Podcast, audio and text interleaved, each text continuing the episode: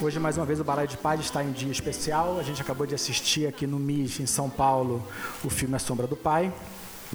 É, e esse é o momento que eu queria pedir para vocês que estão ouvindo o podcast que vejam o filme logo, pois permanecer na sala do cinema é um esforço tremendo e agradeço publicamente aqui a Pandora pelo esforço que vem fazendo.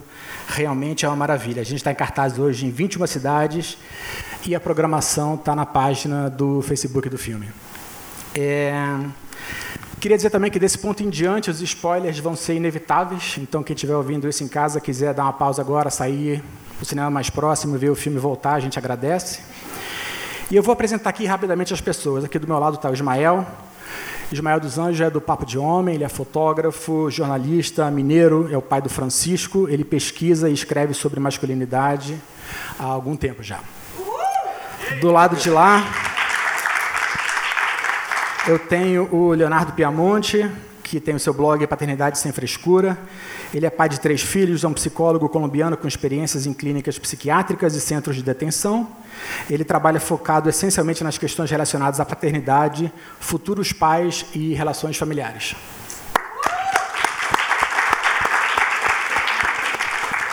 Aqui do meu lado eu tenho minha querida amiga e parceira de muitos anos, a Gabriela Amaral Almeida, diretora, roteirista e dramaturga baiana, e dirigiu os longas Animal Cordial e esse que vocês acabaram de ver, A Sombra do Pai.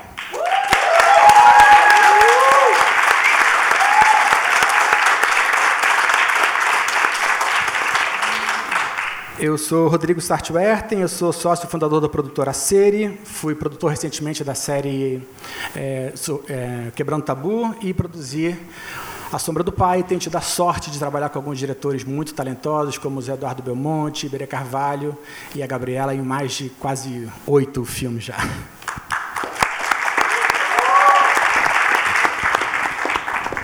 Bom, para a gente começar, eu vou pedir, vou dar a palavra para a Gabriela e vou pedir para você fazer, Gabi, uma rápida apresentação do filme, no sentido uma sinopse para quem está nos ouvindo, e também falar, começar a falar um pouquinho sobre a construção desse personagem masculino, ou seja, o Jorge.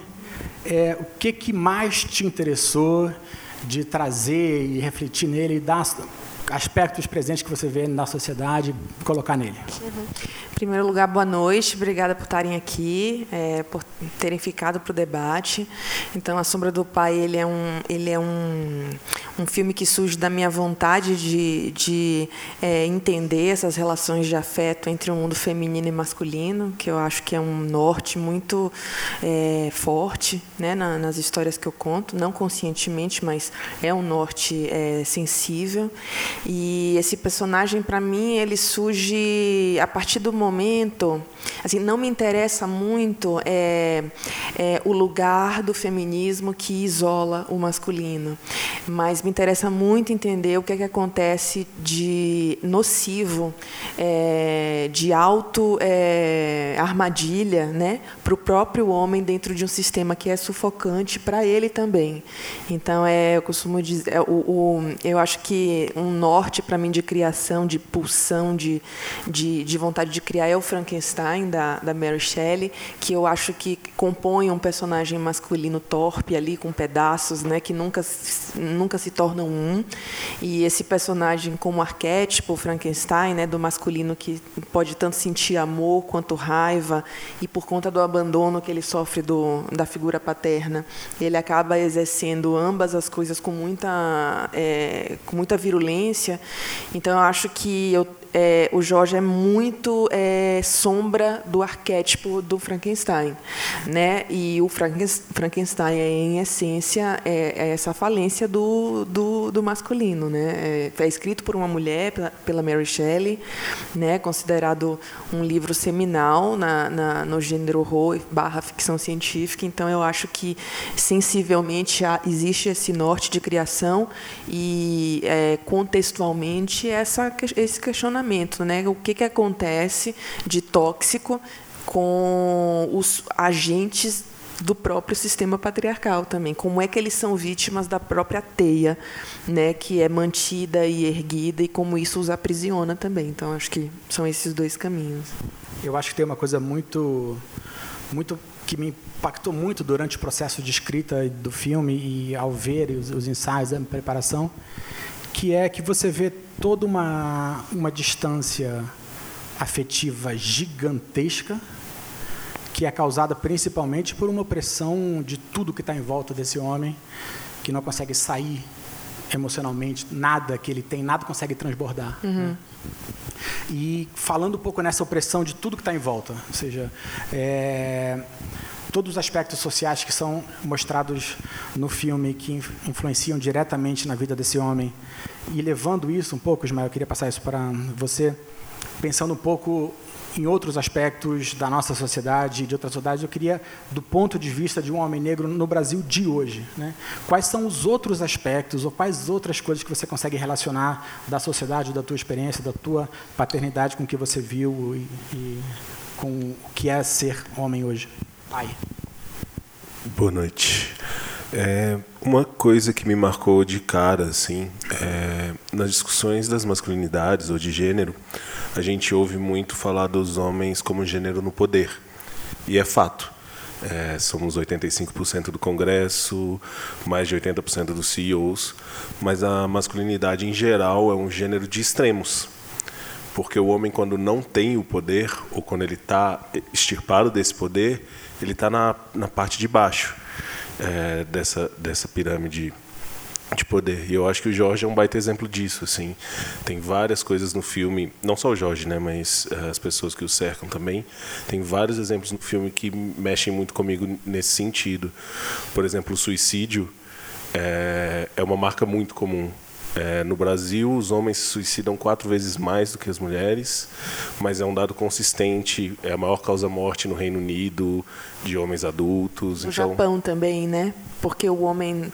Engraçado, quando a gente apresentou no Japão, é, eu me lembro de uma pessoa que falou é, da vergonha que é não poder ser mais provedor. Então, japoneses, quando, quando teve a grande crise nos anos 90, uhum. né, que eles perderam muito da. Teve um suicídio em massa dessas pessoas, porque esses homens não tinham, tinham muita vergonha é, de, de não poder prover, né? de não poder.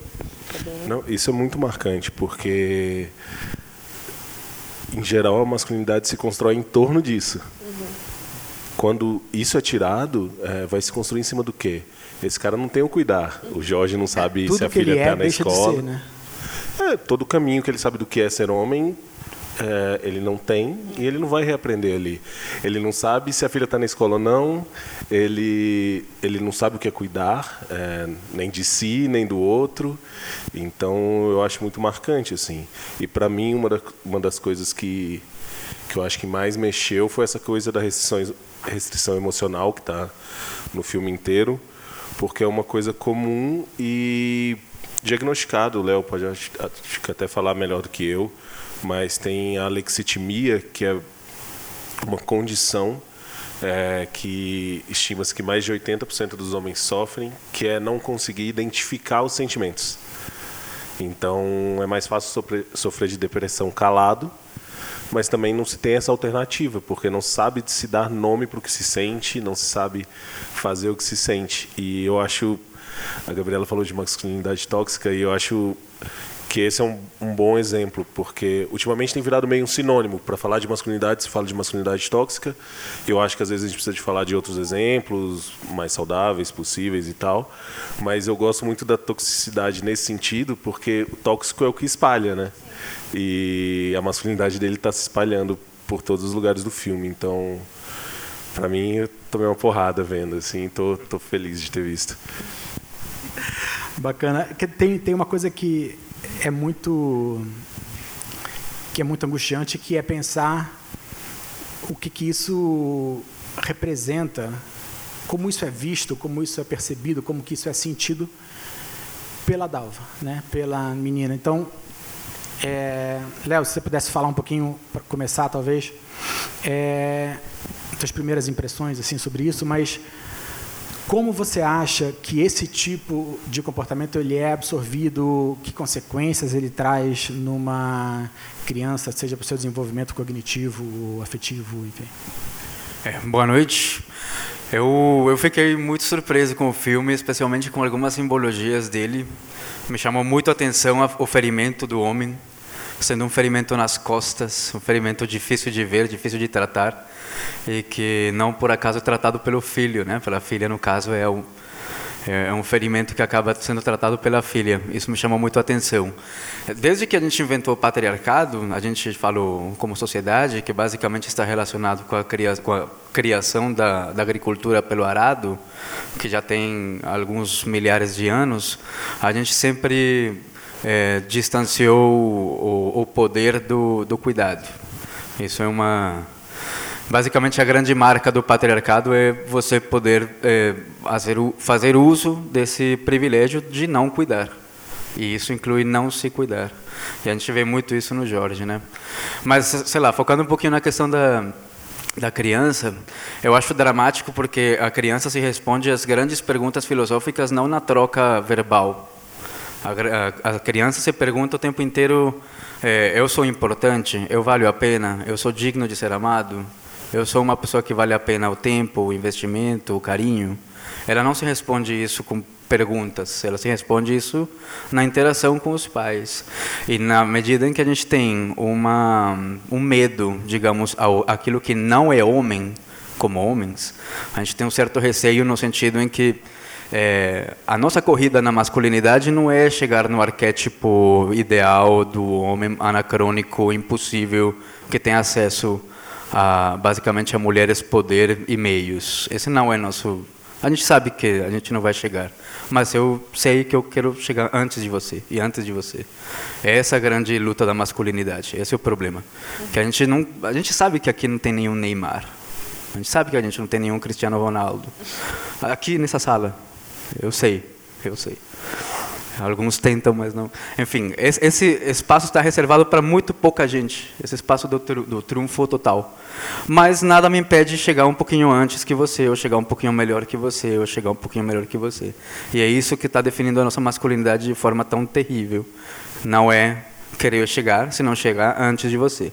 Então o Jorge faz isso o tempo inteiro, né? Ele é um pouco mais macho que, ele é um pouquinho mais másculo que aquele outro. Ele é um pouquinho mais homem que o do lado.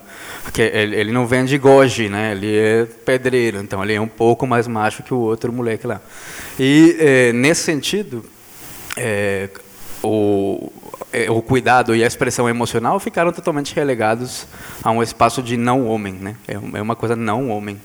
E, e nisso é, é, muito triste porque o, assim, a grande, talvez a grande evolução que a gente poderia ter como sociedade seria a educação emocional. Não tem nenhum outro tipo de fronteira tecnológica ou fronteira científica que a gente já não tenha vencido significativamente. Agora, a grande fronteira de evolução social hoje é a educação emocional.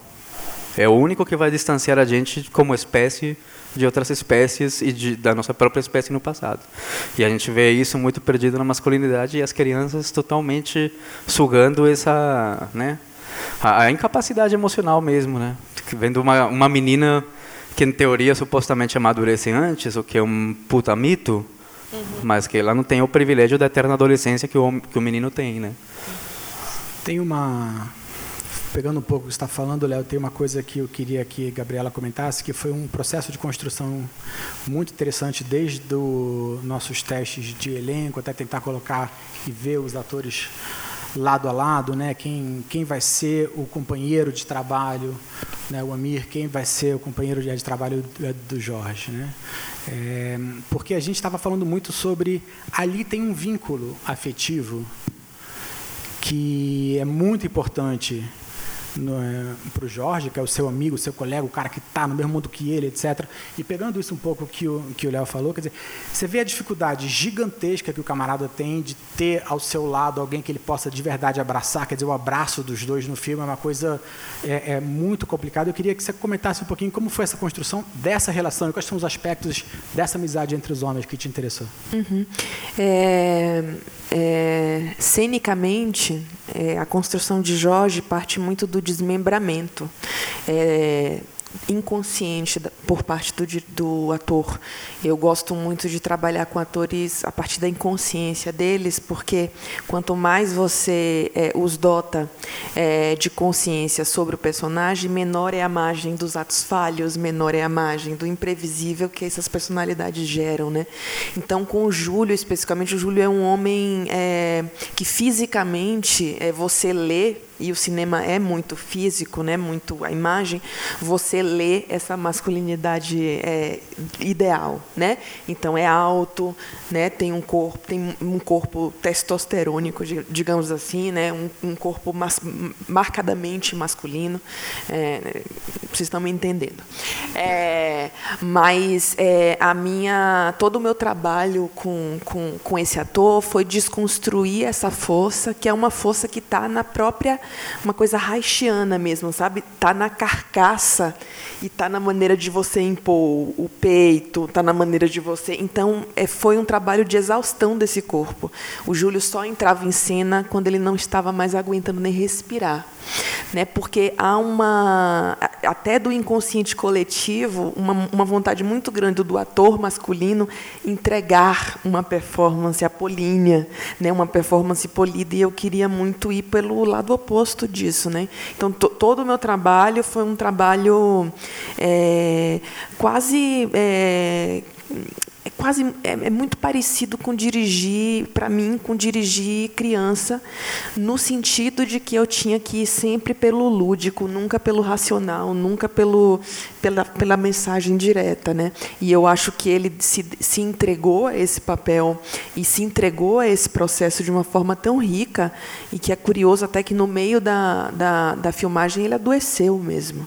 Ele teve uma tem uma cena que ele faz com 42 graus de febre e depois eu falo manda, manda esse homem pro, pro hospital, porque mexeu tinha ambulância com muita no coisa. set nesse momento, é, a ambulância estava lá. Porque mexe, mexe com muita coisa, né? Mexe com muita coisa do inconsciente. Então, para mim é um trabalho importante porque ele, ele foi vendado, né? É um ator que, que se vendou e, e entregou para mim esse corpo para o desmembramento, para falar de Frankenstein novamente. Né? Eu acho que eu estou no momento de imaginar a desconstrução do Frankenstein.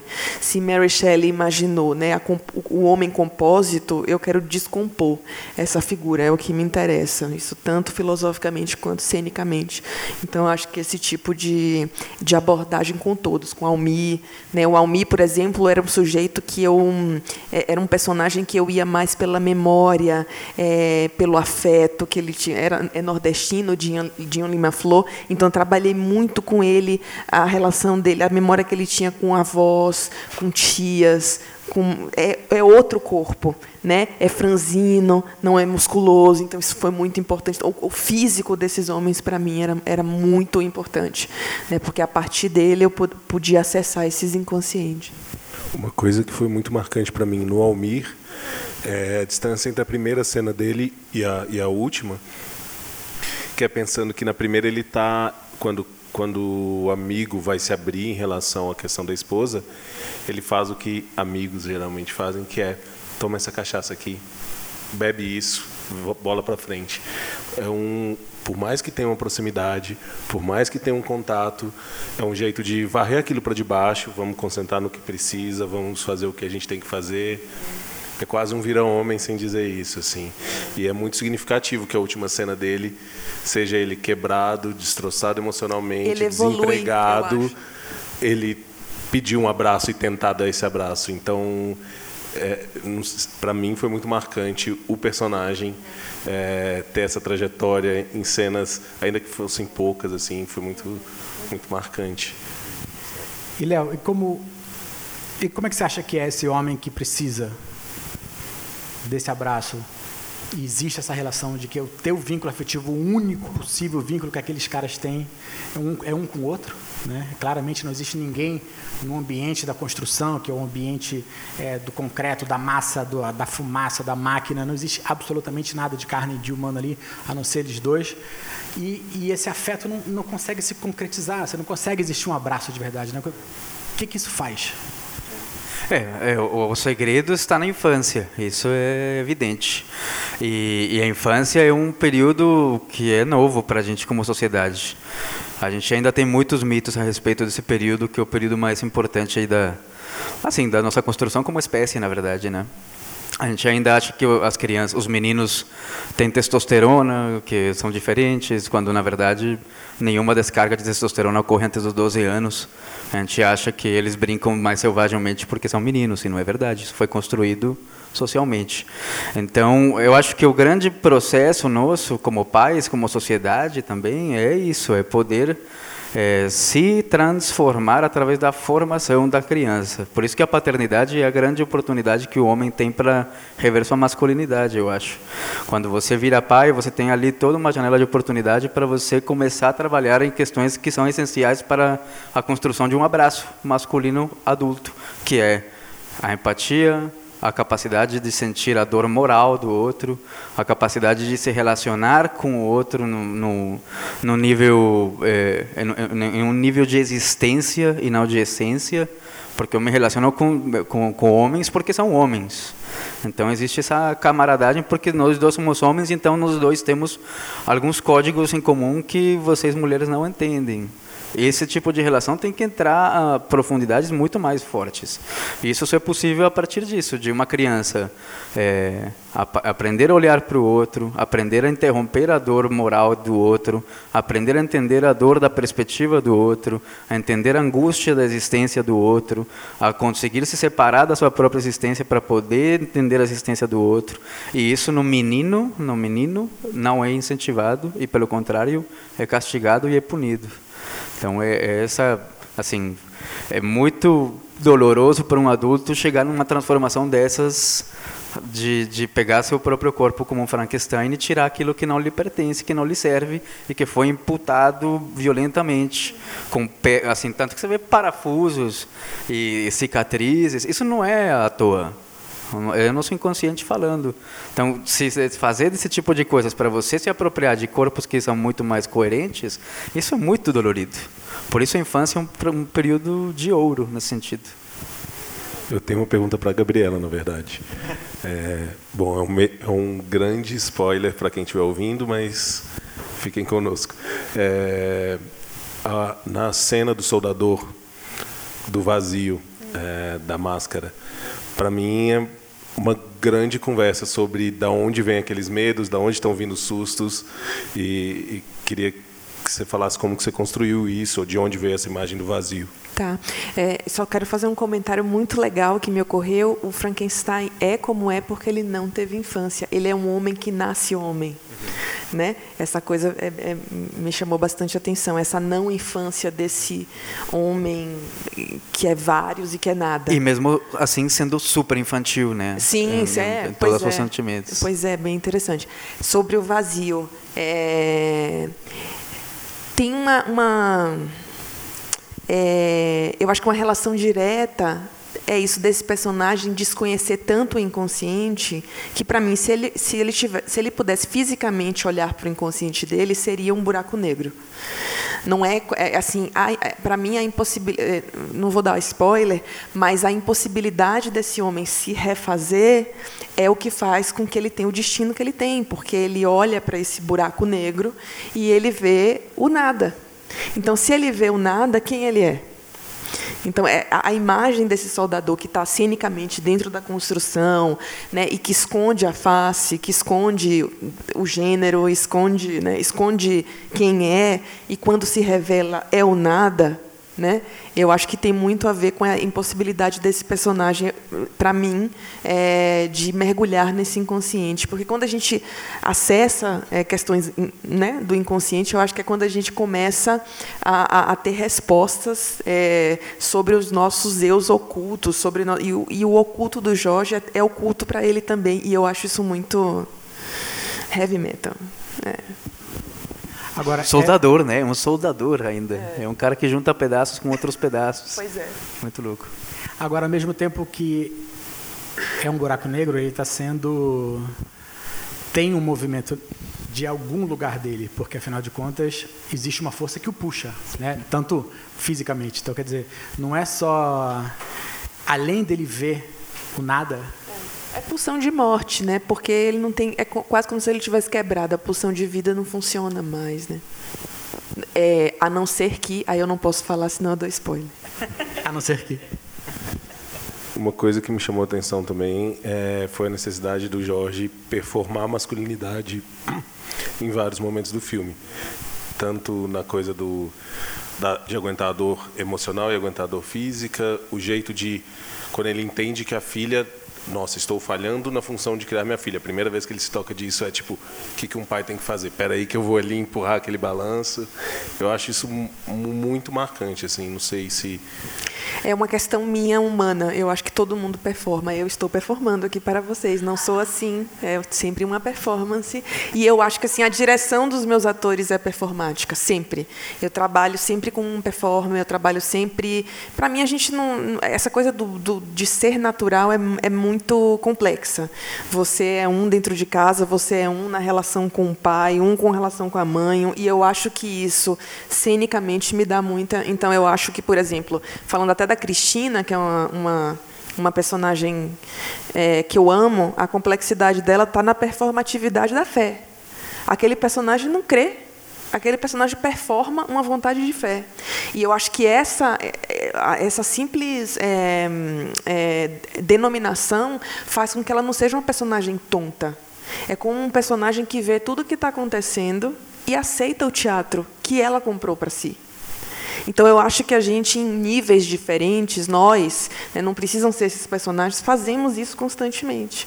Né? Estamos performando, porque a vida sem é, simbologias ela é muito nada, né? Você precisa do simbólico, você precisa da performance, você precisa do teatro, da atuação, e eu acho que isso está na existência. Então, é, é, essa minha fuga do naturalismo é porque eu não acredito na, na atuação naturalista. Assim, é, é uma não crença mesmo, assim, como artista. Então. Isso Gilmore, foi, Gilmore é um teórico da masculinidade que ele fez um estudo transversal, talvez o melhor estudo que a gente tem hoje, analisando diferentes, acho que uns 190 culturas, entendendo se a gente tem alguma coisa assim como uma masculinidade comum a todos nós. É, não temos, mas uma, uma, das frases dele é essa de é, na, em 95% das comunidades estudadas o importante não era ser um bom homem, era ser bom sendo homem, que tem uma diferença muito grande. Então um bom homem, um homem bondoso, um homem querido pelo seu, pela sua comunidade, um homem generoso, não é tão valioso para a perspectiva social como um homem que é bom sendo homem, que é um homem que não leva desaforo para casa, que, enfim, que não manifestador física nem emocional, tudo isso. Sei, é uma frase que me marcou muito aí de não é importante ser bom homem, é importante ser bom sendo homem. Estava pensando aqui um pouco sobre eh, sobre ser performático, né? É, quantas vezes nós, como pais, né, não, em determinado momento nos demos conta que, putz, eu acho que eu estou dando mole. Eu acho que faz algum tempo que eu não estou prestando atenção em certas coisas, etc. É, acho que minha filha, meu filho precisa de mais atenção. E aí, então hoje é sábado. E aí hoje eu vou mandar muito bem. Né? Vou no parque. Cara, eu vou pro parque, vou empurrar minha filha no balanço. E vou fazer então, ela comer algodão doce. E vou fazer ela comer algodão doce. Ela vai comer algodão doce. Então, é, essa cena é uma, é uma representação para mim muito forte de, de milhões de nossas fragilidades e nossas incapacidades como pais de entender que essa performance, ela é, se for performático, vai ser completamente errado, né? vai ser completamente falso. Eu, eu, queria trazer um pouco um tema que é uma coisa muito, que eu acho que é muito forte em algumas conversas que eu já tive com Gabriela em outros momentos, que é esse filme fala muito sobre o luto. Ele fala muito sobre a incapacidade de viver o luto. Né? E isso é uma coisa que está diretamente relacionada com tudo que a gente estava falando aqui, sobre se, você é homem, você é foda, você é forte, não sei quanto, você não vai se dar, não vai ficar com essas coisinhas, né? E, e isso foi muito importante para a gente durante o filme, né? Fala um pouquinho do luto no filme para a gente poderem completar um pouquinho depois. Falo. É, tem um luto real, né? Que é da, a, não é spoiler, a mãe da menina está morta desde o começo. E a gente começa com essa família quebrada, com esses dois personagens centrais ligados ao, ligados ao passado, que são a menina e o pai. É, que não se desvincularam, e um contraponto que eu acho luminoso, que é a Cristina, que é ligada a essa vontade de fé, a uma vontade de avanço. Né? Então, isso já cria aí uma, uma. Eu acho que cria uma fricção e um movimento, cria fogo digamos assim. Se tem fricção, tem fogo. Se tem fogo, tem drama. Então a gente começa nesse momento. É, a gente sempre está, eu, eu acredito, enfim, pode ser a minha visão de mundo só, que a gente está sempre em luta em relação a alguma coisa, alguma coisa que tem uns lutos em vida né? Aí tem um luto é, é, é, é palpável, porque a gente está contando uma fábula, uma história, então isso ilustra bem, marca bem essa questão que me interessa é, pontuar. Mas eu acho que o luto ele é constante, ele é em vida. Quando você acaba uma amizade, quando você rompe um relacionamento, quando você né, se distancia de uma pessoa, e é como se essa pessoa, eu acho isso muito forte, como se essa pessoa morresse é, em vida e ela continua circulando na Terra e, e sabe? Você quando vai encontrar o fantasma dessa pessoa. Então eu acho que é, lidar lidar com isso. E meu próximo filme, inclusive, eu acho que é muito sobre isso, né? Sobre essas mortes é, que não são mortes físicas, são mortes simbólicas. É, e para mim é muito importante. É, o Rodrigo me pergunta por que o luto nessa família. E aí é uma questão dramatúrgica barra contextual barra política, que é assim, até, até onde vai o funcionamento da máquina de produção é, no que tange ao, a, a, a, a necessidade, ao direito do ser humano de viver a sua humanidade. Esse personagem é impedido de é impedido pela máquina de produção, ou seja, ele ele está na, na, na, na, obra depois que ele exuma os ossos da esposa, ele não tem e isso é maior do que ele. Eu acho que o que livra o Jorge de ser um vilão que é um personagem muito difícil de trabalhar, é o fato de que tem um, uma, uma, máquina, um monstro que é muito maior do que ele. Né? E isso me interessava muito, porque o meu grande medo era construir esse arquétipo do homem é, bêbado, porque ele é um bêbado, embora não tenha trabalhado os efeitos disso em cena, mas ele está sempre bebendo. Né? É, ele cai naquele dia porque ele bebeu, ele bebe com. Mas não me interessava é, olhar para o negativo dessa, do, do, álcool no corpo desse homem. Então, isso já está tão. Esse entorpecimento já é tão natural que ele segue assim. É, então, é, é, quando você também tem uma estrutura que impede a catarse, que impede a mudança, então é, é, é ainda mais é dolorido ver é, essa impossibilidade de desconstrução do masculino. Porque, e é bom falar, eu não sei se vocês viram outro filme meu, que é o Animal Cordial, que também é centrado numa figura masculina, que é, que é outro corpo, é outra história, mas essa figura masculina tem direito à catarse. E porque essa figura masculina é branca e é rica. Ela é dona de um restaurante, ela chega num, num, num ponto é, de humilhação do masculino que ela não aguenta mais e ela surta. Nesse surtar tem catarse. O Jorge não tem direito a catarse, isso é uma questão política, porque ele não tem tempo. Então tem uma questão aí, é, política que ditou para mim o ritmo e a condução dessa narrativa, que é mais de implosão, ela é mais incômoda, e ela não tem um momento de catarse para o Jorge. Não tem, porque simplesmente isso é uma decisão é, minha como autora no mundo. É, é, é seria leviano da minha parte colocá-lo para enlouquecer e, e, e, explodir. Então, por isso que eu tomei muito cuidado com os momentos de catarse negativos, da bebida, do, porque é também uma vítima, né? É um vilão para o imediatamente mais, mais fraco, que é a Dalva, mas é uma vítima de um, de um sistema bastante cruel. E uma coisa muito louca que é, perante uma morte dramática, produto de uma não catarse, um suicídio, a, a, reação do sistema é dar capacetes novos semana que vem. Isso é super simbólico. E também eu achei é, bem, bem, bem interessante nessa questão do, do luto do, do Jorge. É, a, a, a questão que é, sempre o sistema encontrou subterfúgios para evitar a humanidade. Sim, porque é, a humanidade é não produção. A né? humanidade não produz, é, exatamente. Por isso a gente tem, por exemplo, a psiquiatria, por exemplo, que é uma protociência que não tem nenhum tipo de função a não ser botar o indivíduo de novo no sistema de produção. Não tem isso. Você não está feliz, você não consome. Você não está feliz, você não trabalha. Você está deprimido, você não produz. E esse tipo de, de elementos sempre são muito comuns, especialmente nessas bases sociais, né? Uhum. Tem cortes hoje já de, né, de das carreiras ditas humanas também. nesse governo. Uma coisa que me marcou muito nessa coisa do, da bebida não estar tá em cena, mas tem outra coisa que está em cena que é a resignação. E eu, para mim, uma das falas que me, mar, que me marcou bastante, que ficou assim, é quando a Dalva Acho que talvez seja o momento mais terno entre os dois, que é quando ela vai falar para o pai que está esquecendo do rosto da mãe, que ele fala. É como é. É como é e tem que esquecer mesmo, porque é isso que ele está tentando fazer. Acho que talvez seja a única hora que ele tenta ensinar alguma coisa para a filha, que é talvez a única coisa que ele seja capaz de viver, de e sentir. extremamente dura também, né? Mas é, eu concordo com você. E foi nessa chave que eu trabalhei. É dura, mas não é dura no consciente desse personagem. Ele não fala isso para ferir. Ele fala isso para É o que ele sanar. consegue falar, né? E o luto da expectativa dele, né? Era você que tinha que morrer, não sua mãe. Que é outro luto também muito claro por ali de eu não eu, o luto da minha expectativa.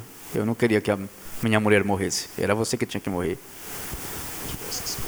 Porque aí talvez se, se isso acontece a vida continua sendo mais fácil de organizar, talvez, né? Porque aí a mulher continua lá, o cara continua lá, quer dizer, existe a possibilidade de, per, de permanecer, de, de, das coisas continuarem a ser minimamente normais. É, Essa é, relação, você cuida, a relação dele com as mulheres, de maneira claro. geral, são Você cuidado em vez de cuidar, isso é o sonho masculino. Ah, e a, o jeito que ele trata a irmã quando a irmã vai sair de casa também é marcado por isso, né? Também é um daqui a duas semanas está de volta, isso vai dar errado. É bem, é bem marcado por isso, né? Tipo, uma sensação de abandono, mas que também é um grito de tipo, e agora o que, que eu faço? Não sei. Então, é, eu achei muito marcante isso também, essa relação dele, porque um é a idealizada, a esposa que já não está mais do lado, a outra é uma sensação quase operacional de tá aqui, mas não vou olhar para você. A mulher funcional, né, da família brasileira. Sempre tem uma irmã. Por exemplo, eu sou filha de, um, de uma família de nordestinos, eu sou baiana e as mulheres sempre tiveram essa função. Sempre tem uma que cuida, sempre tem uma médica, sempre tem, sabe? Uma que fica. E que seria do sistema sem elas, né? Que mas seria é essa muito... obra. Essa obra não ocorreria se não hum. tivesse uma mulher tomando conta da logística em casa. Exato, mas é muito pesado. É. Assim, tem uma autora que eu, que eu gosto muito, que eu acho que me influenciou muito, até na Cristina, que é Alice, Alice Munro, que é uma autora canadense que trabalha muito com uma questão que me interessa, que é a, a importância da mulher em, é, nos momentos de doença das famílias são elas né, que são automaticamente convertidas em cuidadoras. E, e, e, essa autora trabalha isso numa perspectiva bastante aterrorizante. Ela não é uma escritora de gênero propriamente dito, mas ela trabalha é, é, é, a, a, sutileza da violência, que, o ódio né, que essas personagens femininas é, reprimem por serem, é, por serem tiradas da possibilidade de criar a própria vida, porque as pessoas vão morrer e elas vão ter que estar lá cuidando dessa morte. Então, essa mulher cuidadora é uma coisa, um, também um tema que me interessa bastante, é uma cuidadora compulsória. Né? Queria voltar uma outra coisa que a Gabriela falou um pouco antes sobre a Cristina, sobre a questão da fé da Cristina, né? Que ela precisa acreditar nessa performance, né? Eu acho que tem uma coisa que tem a ver, se a gente pegar um, um, um, aspecto sobre você ter que ser bom em ser homem, né? Quer dizer, então você tem que ser, tem uma série de requisitos aí, né? Você tem que ser objetivo, você tem que ser pragmático, você tem que ser forte, você tem que prover, é, você tem que ser saudável, você não tem que sentir nem dor nem nada de preferência que te tire ou que te faça muito emotivo porque isso é uma coisa de mulher, etc, etc e tal, que é tudo que vai sendo desconstruído e retirado do Jorge, que faz com que, bom, se ele não é não tem nada disso, que é o que o define, que nem você falou. E quando ele vê o seu inconsciente, ele não vê nada, quer dizer, o que, o que, o que, fazer. Né?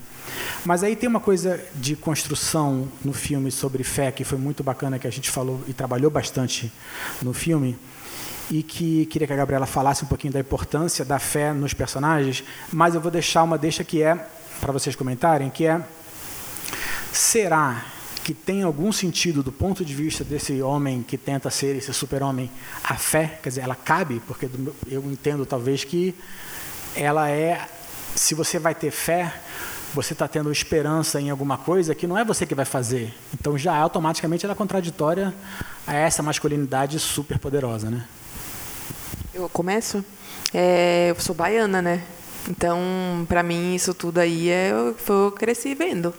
Então, não é uma coisa que eu peguei antropologicamente, manipulei e coloquei, inseri, né? Porque tem essa ideia de como você inseriu isso neste filme. Como eu estou inserida no mundo, eu acho que isso foi para o filme. E eu acho assim, é muito interessante é, é, o que eu observo de tias e pessoas que, mulheres, né, que mulheres, exclusivamente mulheres. Né? Meu pai é um engenheiro, foi engenheiro da rede ferroviária, então era um homem muito, é um homem muito, é, é muito carinhoso, é diferente do Jorge, mas é um homem muito também cheio de todos esses, requisitos de masculinidade que são tóxicas, né? Mas as mulheres que me cercavam, as benzedeiras, né? É, minha mãe indo para do terreiro à igreja, a, a todos os lugares, assim, babás também, que eram né, de candomblé. O que eu aprendi muito com a fé dessas pessoas é que fé é narrativa, é imaginação.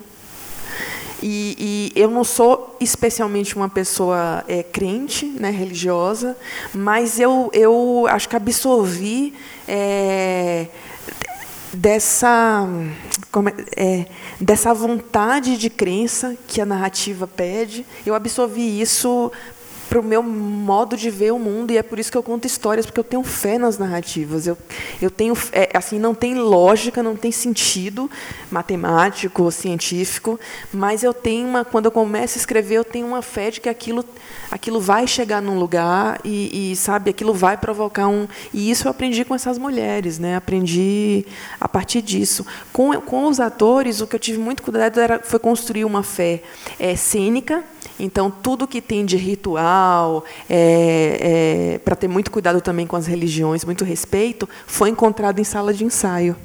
Então, o uso de sangue no copo com o Santo Antônio, isso já é uma. Isso não existe, isso é uma criação da gente. A coisa de benzer com a tesoura também é uma criação da gente.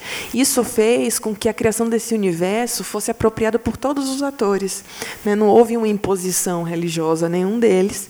É, é, e houve uma, um, um trabalho com a fé a partir do lúdico, que é o que eu acredito que a fé fez com essas pessoas que me criaram, né? com as minhas avós, enfim, com minha mãe, com minhas tias, é, que é essa crença, essa crença nas histórias, essa crença no imaginário, essa crença no é isso, no que não se explica no cotidiano comezinho, sabe? Bom, continuando com a palavra crença e te respondendo, eu acho que essa crença na masculinidade precisa ser antropocêntrica, não pode ter espaço para fé. Porque se tiver fé ali, é, o cara vai esperar mais daquela situação, ele não vai ter a, resigna, a, resigna, a resignação ou talvez a, a, noção de ah, trabalhando eu chego em algum lugar, eu preciso aguentar isso porque é isso que eu tenho que fazer. Precisa, ele precisa acreditar nele como super-homem, ele precisa acreditar nele como o cara que vai resolver as coisas, ele precisa acreditar que o sistema não, não tem margem. Tá, Quando ele pega o copo, por exemplo, e fala chega, cara, aquilo ali dá margem para ele ter que pensar em muita coisa, ele tem que abrir para se abrir para muita coisa, e ele não vai conseguir funcionar se ele abrir para aquele lugar, se aquele leque fizer parte da vida dele. Então, eu acho que é, é bem é uma imagem bem construída do, do, do, lugar em que se afasta. E quando a gente for pensar na, na maioria das religiões, é, é bem comum a gente ver no lugar de iniciar alguém na fé, o papel é da mulher. Quando a gente pensa no quem sai primeiro ou quem não vai, ou várias vezes são os homens, porque mexer com aquilo ali ou participar daquilo ali pode ter que quebrar muitas estruturas. Ah, mas aí a esperança de tudo dele e de logo se ele é o provedor de todos em volta dele, é ele mesmo, não tem outra, né? E aí o que acontece, Léo, com o cara? porque é que a fé é uma das experiências humanas mais fortes que existe, né?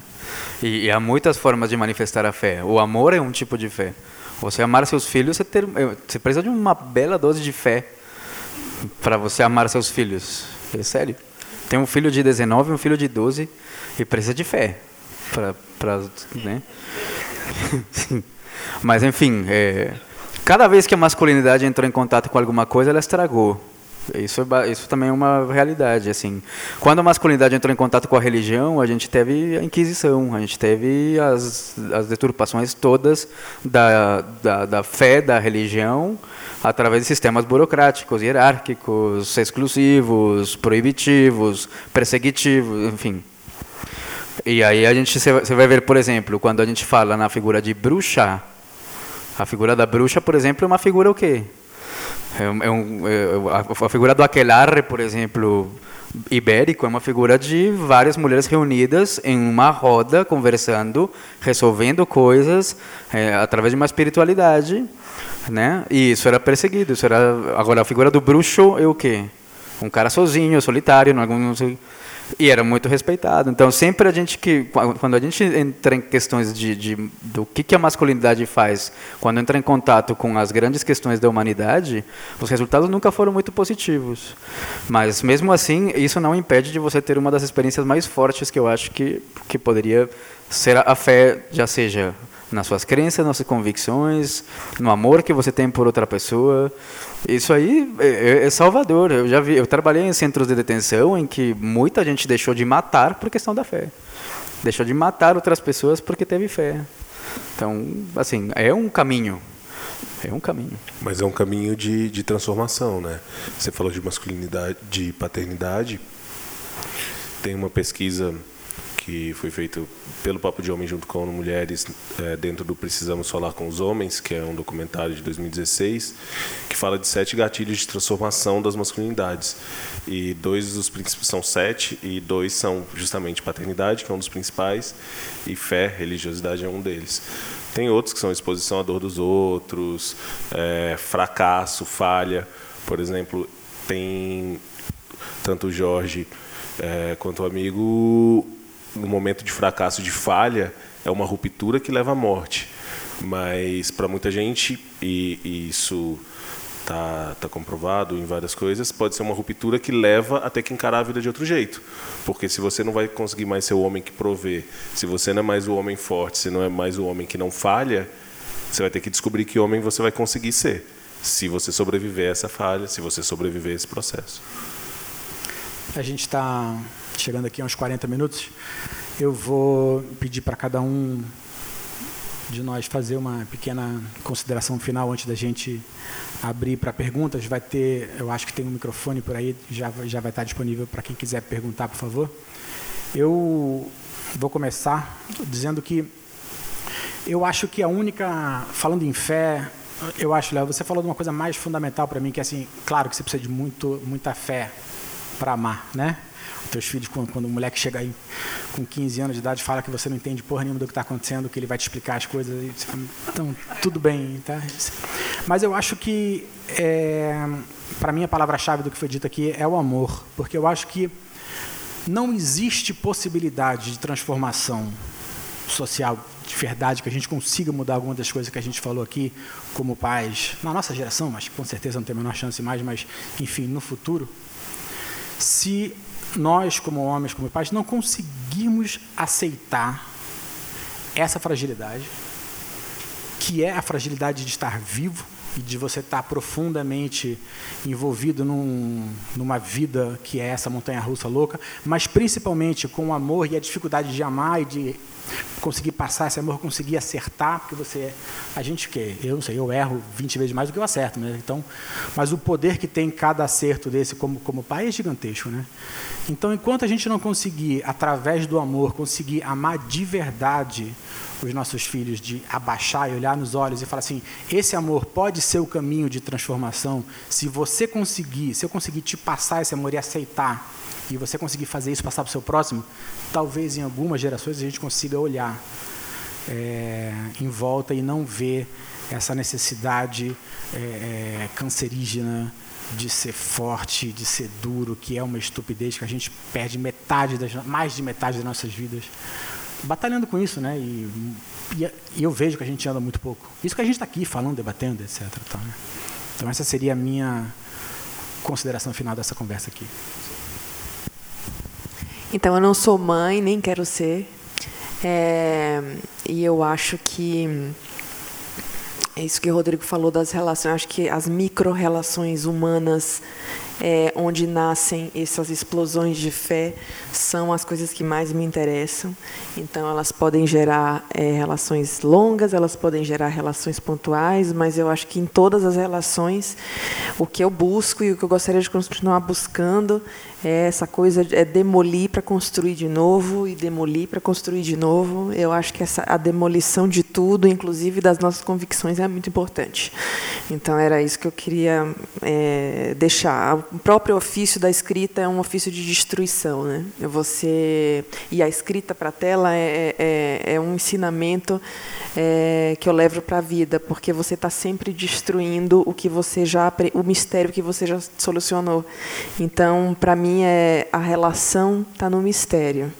Se você não deixa lugar para os mistérios, se você resolve os mistérios, você é, e isso é, requer uma participação ativa e, e frequente, né, dos envolvidos em qualquer relação, você estagna as coisas, né? Então, por isso que eu eu acredito na destruição. Bom, para mim, para quem está ouvindo pelo podcast, assista o filme, por favor. É, eu acho que para mim fica uma reflexão sobre o cuidar, que sobre três cuidares diferentes que eu acho que a Dalva tem e o pai não tem, e isso diz muito sobre o que a gente está ensinando para as meninas e o que a gente não ensina para os meninos, que é o cuidar de si, o cuidar do outro e o cuidar do ambiente ao redor. A Dalva faz os três no filme, cuidando do pai, cuidando dela, é, lavando o ursinho, fazendo essas coisas. E o pai vai desde. E ainda com a vida social sim. bizarra, né? Porque bizarra. aquela amiga ninguém merece. Sim, sim, sim. Vamos, sim. Não vamos esquecer. E enquanto o pai, a porta da casa está rangendo, o, o, as janelas estão lá do, no chão, é, o, o machucado não é tratado. Então acho que olhar para esse cuidar talvez seja uma das reflexões inerentes a ver o filme, assim. Para mim, acho que é essa. É, eu também fiquei muito tocado de, de ver mais um exemplo do, do que a gente chama dos, dos três P's da masculinidade, né? Que é procriação, proteção e provisão, né? Que é basicamente no que a masculinidade se centrou nos últimos 5 mil anos.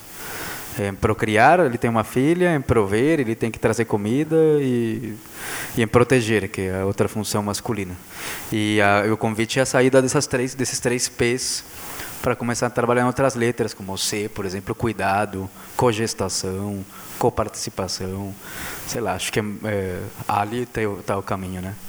E sei lá, não sei, eu prefiro passar para as perguntas, acho legal.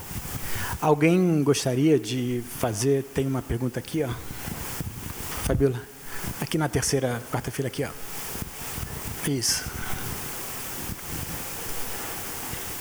Ela está fazendo um live ao mesmo tempo, está tentando enquadrar e falar. Bom, boa noite. É, queria fazer uma pergunta para. Está funcionando? Tá, está um pouquinho baixo, mas está te ouvindo. É, queria fazer uma pergunta para Gabriela, que uma coisa que vocês falaram que eu também já ouvi em outro debate recentemente sobre cinema, é essa coisa de falarem tanto sobre o amor, assim, é, não sei se foi coincidência ou não, mas outro cara em outro debate também falou, ah, é o amor, não sei o que, a relação entre as pessoas. E nessa questão da paternidade me vem é, assim na cabeça que o amor é importante, tá? Mas também é, se não, não seria importante a questão da socialização, como vocês falam, tanto de Cara, para as mulheres não é, não é só amor que, que faz elas né, terem essa obrigação, essa, essa tarefa de cuidado. Né? Muitas, inclusive, está tendo um movimento muito da, das mulheres desromantizarem a maternidade. A gente não faz porque a gente ama os filhos, muitas vezes é um saco, tem gente Boa. que até se arrepende de ser mãe. Né? Uhum. Então, por que, que os pais, assim, para fazerem, tem que, ah, nós temos que amar os filhos primeiro, em vez de, não, nós temos que fazer primeiro e o amor às vezes vai existir, às vezes não. Mas o mais importante, assim, pelo pelo menos né, na questão de manutenção, do cuidado, talvez não seja uma socialização da obrigação paterna de estar presente, de cuidar, de. É para mim a pergunta. Para mim, né? Não, eu, é isso. Eu, quando eu falo eu acredito na destruição, é porque eu acredito no embate. Então, eu acho que enquanto houver é, é, lugares muito demarcados e estanques, a gente não vai para lugar nenhum.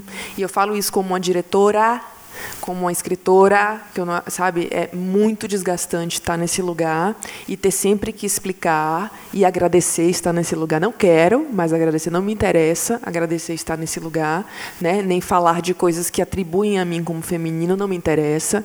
Então, por exemplo, a, a Dalva falando de violências, que tem essa violência com o pai, mas para mim uma das violências mais absurdas é ela ter que ser a mulher daquela porra daquela casa. Desculpa, é, é, e, e são meninas que estão crescendo com cinco, com quatro anos, cuidando de crianças, né? né? As classes operárias, as classes que sustentam a nossa sociedade, você tem mini-mães de cinco anos.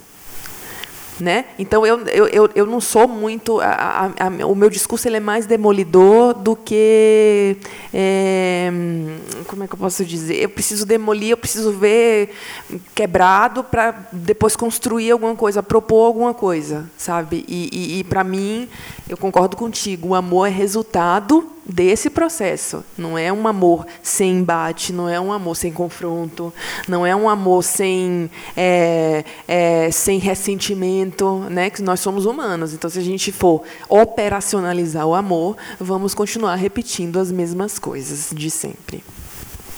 Eu acho. Tinha ali, em cima.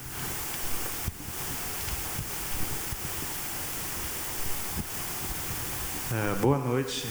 Pergunta para Gabriela também, por favor. Diga aí. É, sobre ambientação, eu fiquei é, realmente embasbacado com a ambientação do, do filme, que você pegou cenários muito comuns aos brasileiros, ainda mais a classe mais pobre, que é obra, a casa de é, no, no, subúrbio e tudo mais. Uhum. Vocês, alguém da produção ou você mesmo já passou por esse tipo de cenário para poder captar toda aquela coisa? Porque o pai ele trabalha em obra, mas a casa dele é mal cuidada. Uhum. Ele, você faz a, a, obra do patrão melhor, mas a casa está lá uhum. em, cascalhos e tudo mais. Como uhum. vocês passou por isso? Uhum recriar esse cenário tão bem assim?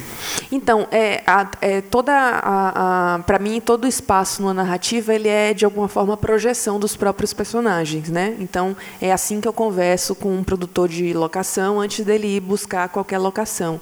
Para mim essa casa com essa ausência feminina do cuidado era uma casa praticamente de concreto e, e sabe e aí a gente tem eu tenho uma colaboração tanto de um produtor de elenco, né? Ao falar com ele que a casa era uma tumba viva, é como se, né, se, se, eu quiser, como se eu quisesse fazer com que a sensação de morte desses personagens estivesse no ambiente também.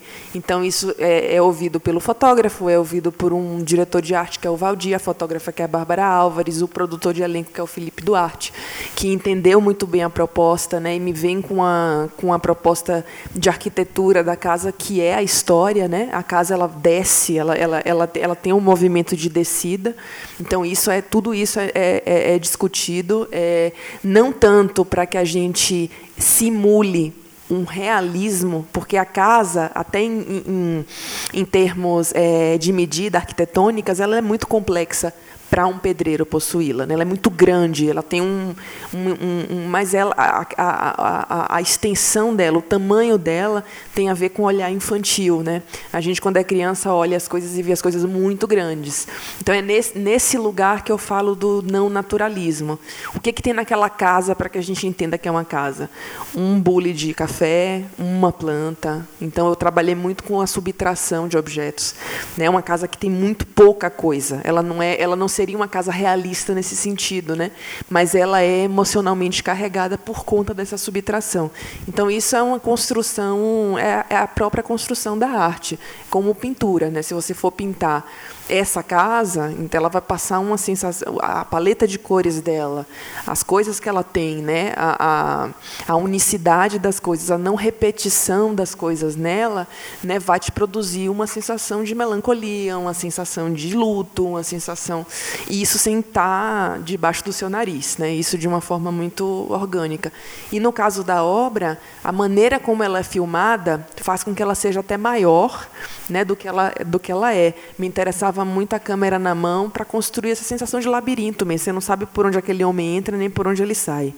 Então você não, não consegue se situar naquele espaço, né? Você não sabe em que altura você está, você não sabe quantas pessoas tem naquela obra. Então é como criar espacialmente essa sensação de não pertencimento. É, né? Tem até um texto que parece tão desenho do Escher, tão, tão complexo, escadas para um lado, escadas para o outro. Sim, sim, sim. É Eu- que é que os espaços, né, a arquitetura é muito importante, né? E a arquitetura, por exemplo, quanto mais um país é pobre, menos é, a arquitetura está a serviço do bem-estar da população, né? Então, é, é, esse espaço é insalubre também pelo, não só pelo pelos materiais pesados, pelo, né, pelo peso do. é, é, porque não tem respiro, você não tem fuga, você não tem arquitetonicamente condições de viver muito tempo ali dentro. Né? Então, imaginar um homem vivendo dentro de um quadro de Escher é assim, um inferno, né? você imaginar um inferno. Porque não tem lógica, não tem saída, não tem. Temos uma pergunta aqui no canto. Duas perguntas aqui no canto. Depois temos ele aqui também. Vamos fazer um, dois ali, eu já. Tá.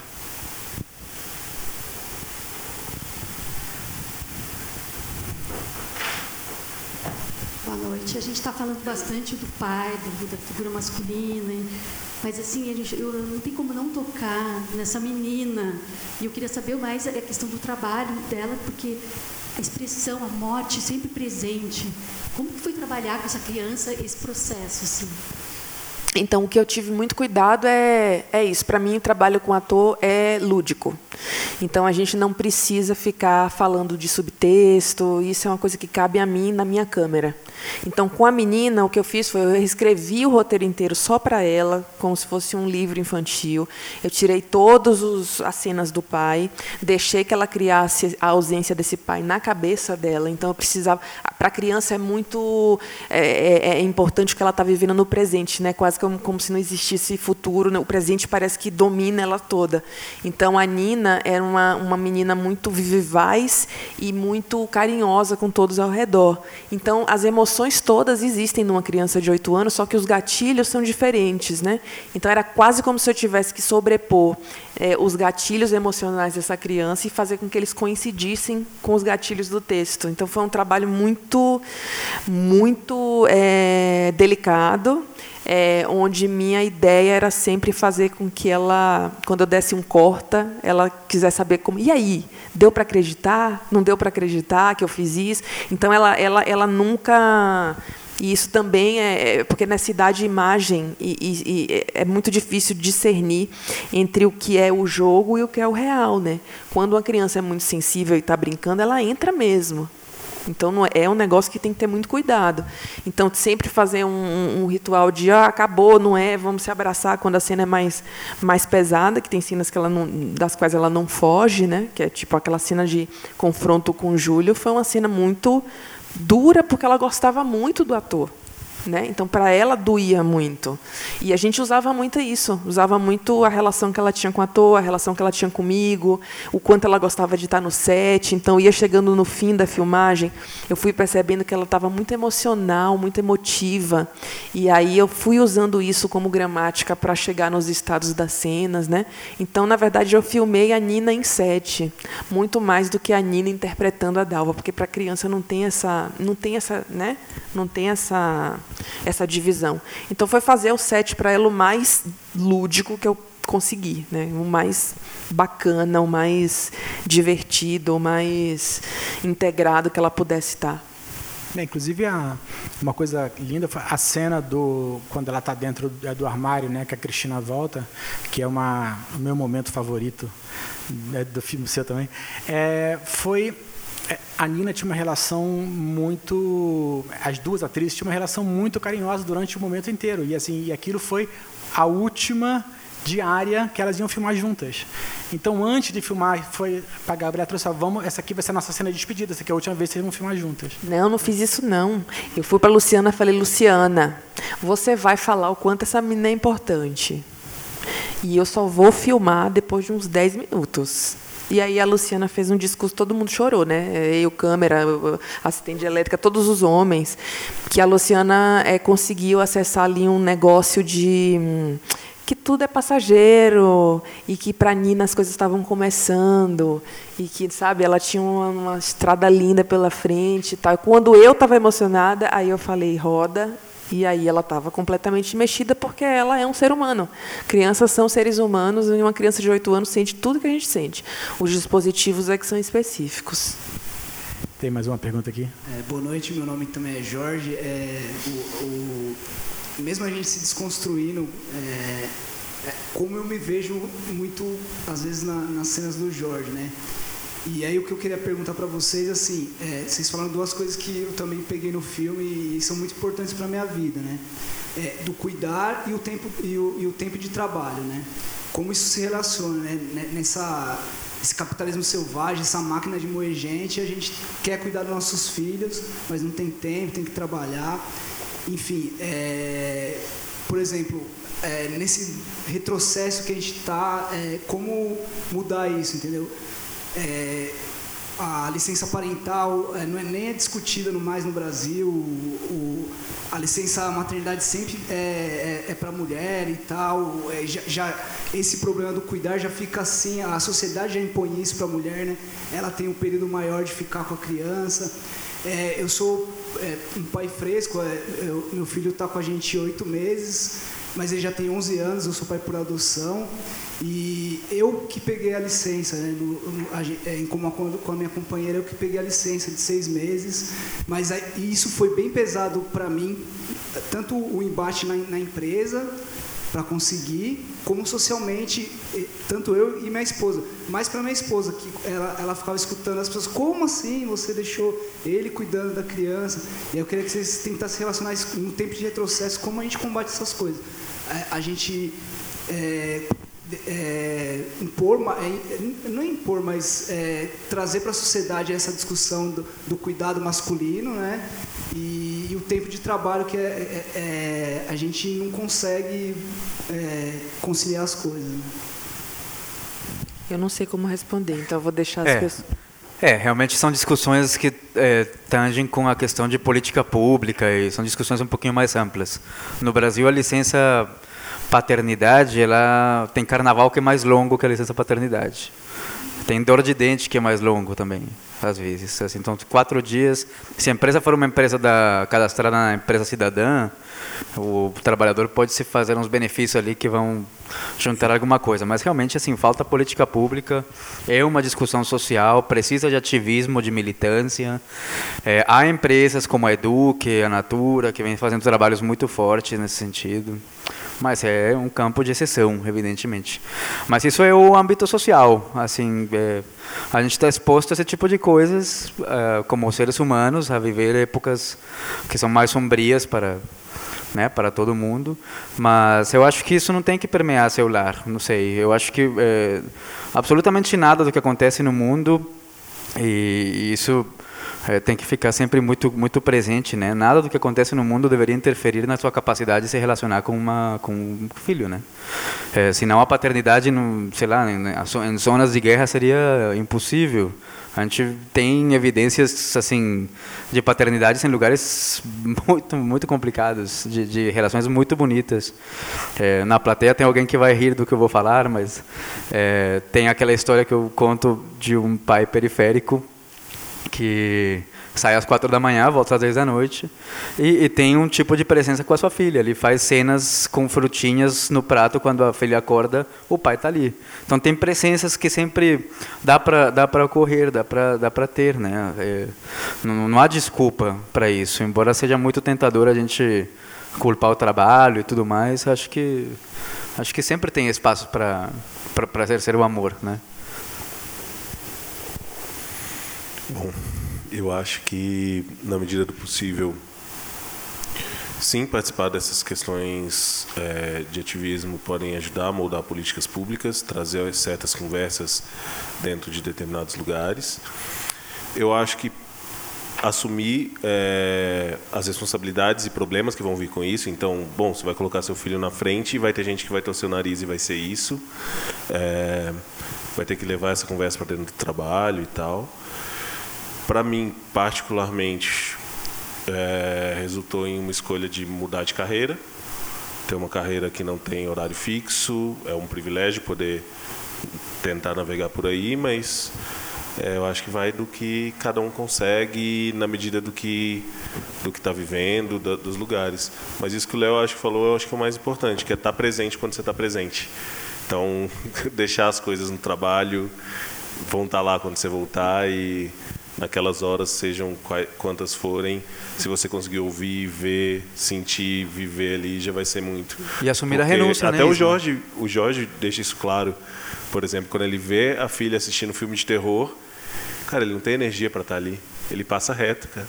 É uma coisa que seria poderia ser alvo de uma intervenção, poderia ser alvo de estar junto, poderia ser várias reações. Ele não é capaz de ter uma reação. Então, acho que estar presente de fato já é deixar o celular desligado e coisas do tipo já ajuda bem. É, e assumir a renúncia também, que é uma coisa que também ficou sempre no âmbito feminino, né? As mulheres têm muita mais dificuldade de voltar ao mercado de trabalho depois da maternidade. A quantidade de mulheres empreendedoras depois da maternidade é absurda. A possibilidade da mulher é, interromper a sua carreira na, na, no momento mais produtivo socialmente por causa da maternidade é um fardo que só ela carrega e, e, a gente sempre tem essa questão né que como a gente inventou as regras do patriarcado a gente colocou também que o trabalho dignifica o homem que o trabalho é o o que faz com que a gente seja uma pessoa de bem.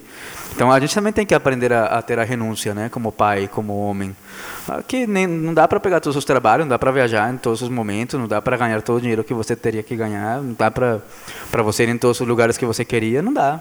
Não dá, não dá, simples assim. A renúncia também faz parte da, do compromisso. A paternidade não é só amor, a paternidade é arroz, feijão, é cuidado, é dia a dia. Não é só os grandes momentos da paternidade. Essa paternidade ativa, ridícula, é, blogueira, isso aí que se foda. Na verdade, o que tem que ter é dia a dia, é feijão, é arroz, é pão, é uniforme, está lavado as meias, como é que tá as toalhas. Isso é paternidade, o resto é perfumaria. Tem aqui. Sim, boa noite, meu nome é Fábio, sou pai do Rafael e do Felipe, e marido da Ana Paula. E coincidentemente a minha questão era sobre é, os profissionais hoje em dia as corporações brasileiras. Brasileiras eu digo porque não tenho conhecimento para falar de outros países tão profundo. Mas impossível assistir o filme e não transportar a nossa realidade. É, não trabalho na construção civil, mas trabalho numa instituição tão machista quanto a construção civil.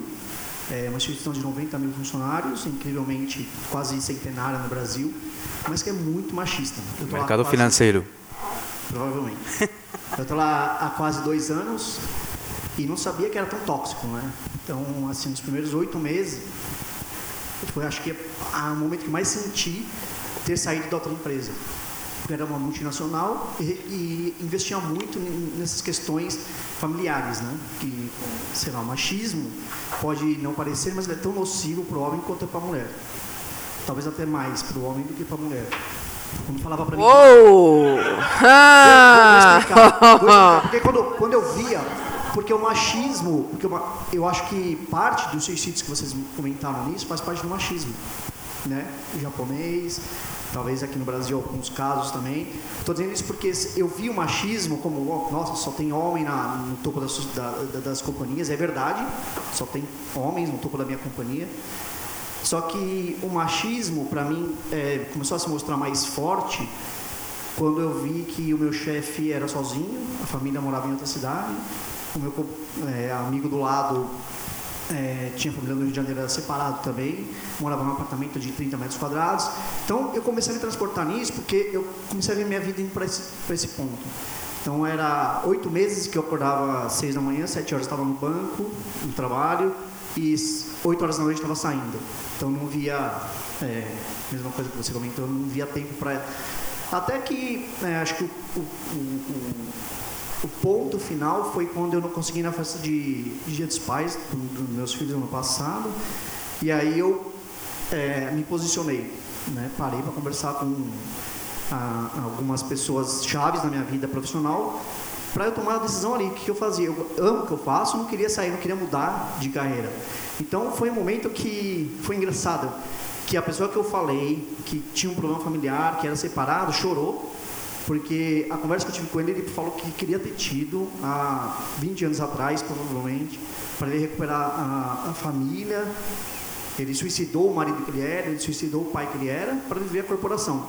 Então, transportando isso agora para vocês, a pergunta é assim: de que forma eu tenho cursos de liderança, tenho cursos de fora do Brasil, mas nunca tenho curso para falar da família, para falar de como você é, seria mais produtivo se você fosse o melhor pai. Então, é, lá tem bastante curso para é, mães novas, mães recentes.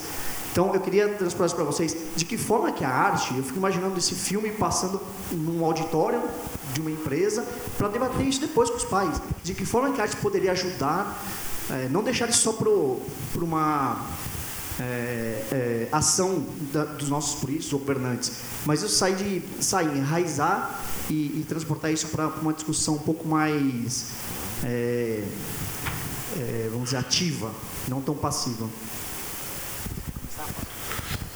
Deixa eu falar só do, do, machismo. Primeiro, o machismo vem de uma estrutura de poder que a gente estabeleceu como homens. Então não tem como ele ser mais nocivo, porque ele depende do nosso poder e depende da nossa estrutura. É mais ou menos como o racismo. Não tem como é, um negro pode reproduzir o racismo, mas não tem como ele engendrar tudo que está posto ali. Então, acho que é, é bom fazer essa marcação que essas dores existem, são relevantes. Eu acho que são faz humanas, bem que, é. a gente tem trazer, que entender, mas é. eu acho bom não entrar nessa de quantificar porque não é o caminho e, e vai dar errado. É, mas respondendo objetivamente a sua pergunta, é, um, eu não entraria, eu acho que pensar no viés de como isso vai ser produtivo no trabalho já é um viés adoecido, porque isso pode ser um desdobramento lá na frente, pode ser um desdobramento desejável para a empresa, mas não é um desdobramento que vai mexer com pai nenhum e não é um desdobramento que deveria mexer com pai nenhum, na minha opinião. É, eu acho que dá para investir numa outra questão. Homens geralmente, como você disse no seu próprio, na sua própria fala com esse gestor, ele queria ter tido essa conversa há 20 anos. É, normalmente os homens não falam, mantêm o silêncio. O filme tem esse silêncio marcante em várias cenas. Então acho que estimular que conversas aconteçam é mais transformador do que qualquer política que a empresa possa fazer institucionalmente. Então, garantir que exista um espaço para que um ou dois homens se encontrem, três, quatro, cinco, fazer rodas de conversa, é, é, o tipo de coisa que bota as coisas em movimento e pode gerar mais transformação. Eu acredito nisso como um mecanismo é, e eu acho que não dá para esperar a empresa nenhuma fazer. Então, sei lá, tem o um grupo de WhatsApp da empresa, os caras vão falar sobre 500 coisas, experimenta falar uma coisa que não se fala normalmente. Vamos ver aqui como as coisas saem a partir daí. E tem, tem uma coisa que é importante também, assim, eu concordo completamente, assim, é, é, o, é impossível achar, para mim, tá? Na, na, minha visão de mundo, é impossível achar que existe, é, que o homem é capaz de sofrer com o machismo 1% do que a mulher sofre. Por uma razão muito simples e direta, pensando no mundo empresarial.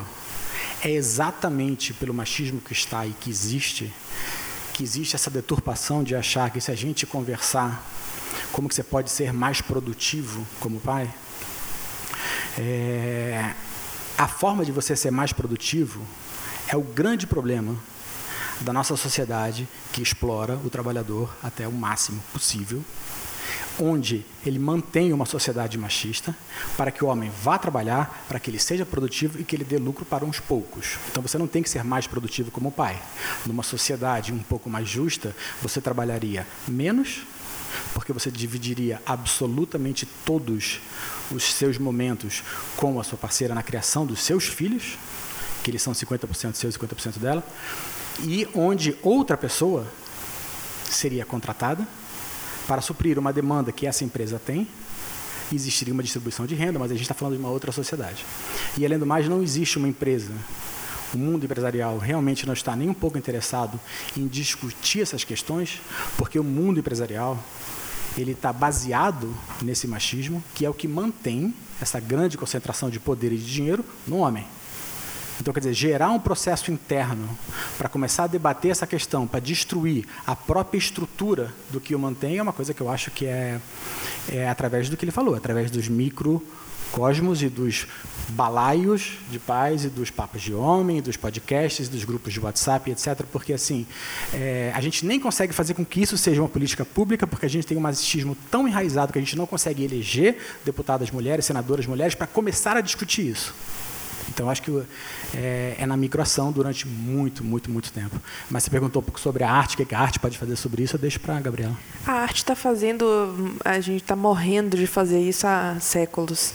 É, eu acho que tem uma questão que é, é quase utópica, porque quem está no poder não quer abrir mão do poder. E quem está no poder é o masculino. Não existe esse poder condescendente né? Que é o, que eu sinto. Não, agora, nossa, mas você está dirigindo o filme, então tudo está mudando. Não está mudando porra nenhuma. Assim, abrir o poder no micro é, é isso, é você abdicar do seu lugar de destaque numa coisa que você reconhece que uma, um outro sexo é capaz de fazer melhor você. Que você. Rodrigo Sartre me produz. É um homem que produz uma diretora. Qual é a realidade disso? Quase zero. Então, essas microações é que fazem, fazem diferença. Porque se chegar no momento em que produtores homens produzirem mulheres não seja uma notícia de jornal, e acontece, né? É, eu sou uma notícia de jornal não pelo filme que eu faço, mas por eu ser uma mulher fazendo um filme. Então tem uma diferença muito grande né, entre fazer um filme e ser uma mulher fazendo um filme. Eu quero chegar numa sociedade onde eu, onde eu seja uma diretora. Ponto. Né? E vamos aqui falar de tudo, a construção, mise-en-scène, que delícia. Né? Maravilha. Mas não é isso que acontece. Então, é, o que eu acho é que é uma desconstrução que começa nisso mesmo, é de onde é que eu posso ceder, no mínimo, né?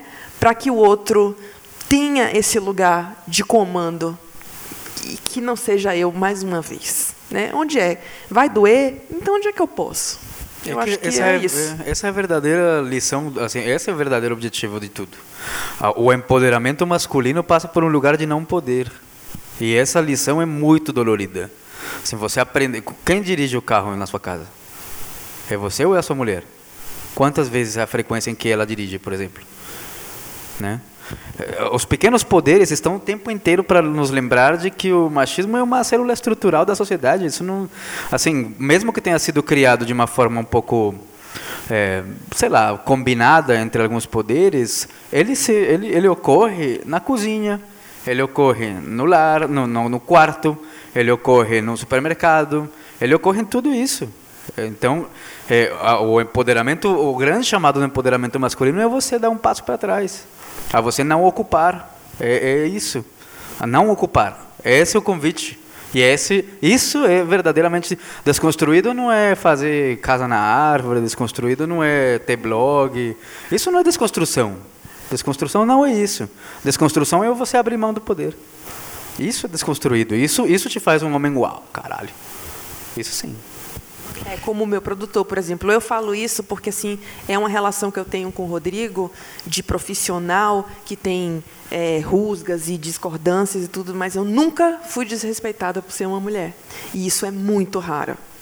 Muito raro, porque assim, 99% né, das mulheres diretoras que eu conheço, o problema é com os boys, cara não tem assim não tem respeito de base sabe então é isso. Eu acho que ele já faz um, uma grande. Esse filme existir tem a ver com ele. Tem a ver com ele falar, vai, faz, você é capaz de fazer. E o acordo é muito claro, entendeu? Não tem uma coisa assim, ah, o que que tá? Tem um problema aí, ah, é porque é mulher? Imagina, primeiro que eu ia dar uns tabefes, né? A gente ia acabar, mas assim, não, não acontece isso. E de não acontecer isso, isso é muito nobre. Isso não é corrente, entendeu? Isso não é o modelo é, de produção das coisas no mundo.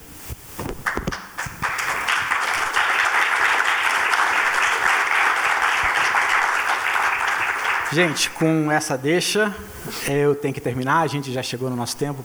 o papo está uma maravilha. Eu queria agradecer a todos a presença aqui, Ismael, Gabriela, Léo. Foi um prazer enorme poder mostrar o filme para vocês. Agradeço de novo ao Miss, de novo a Pandora. É, e aí, curtam nossa página no Facebook, no Instagram, em todas essas coisas. E muito obrigado.